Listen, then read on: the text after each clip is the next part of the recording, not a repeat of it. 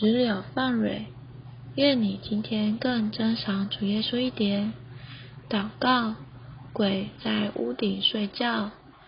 彼得前书五章八节，勿要谨守警醒，你们的对头魔鬼，如同吼叫的狮子，遍地游行，寻找可吞吃的人。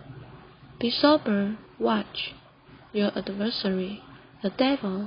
As a roaring lion walks about, seeking someone to devour. First Peter chapter five verse eight.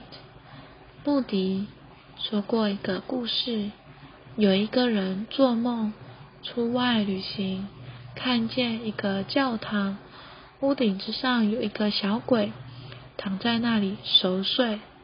又到一个地方。看见屋顶上的小鬼一大堆，来回奔跑，这人甚感诧异，就问旁边的人：“这是什么缘故呢？”那人回答说：“那个教堂的教友全是睡觉的教友，所以只用一个小鬼旁背，绰绰有余。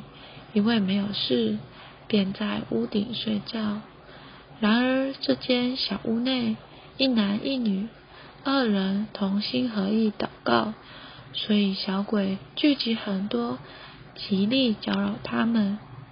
这虽然是个故事，却说出一个属灵的事实：祷告能够摇动音符，是对付魔鬼最好的方法哦。让我们有点祷告吧。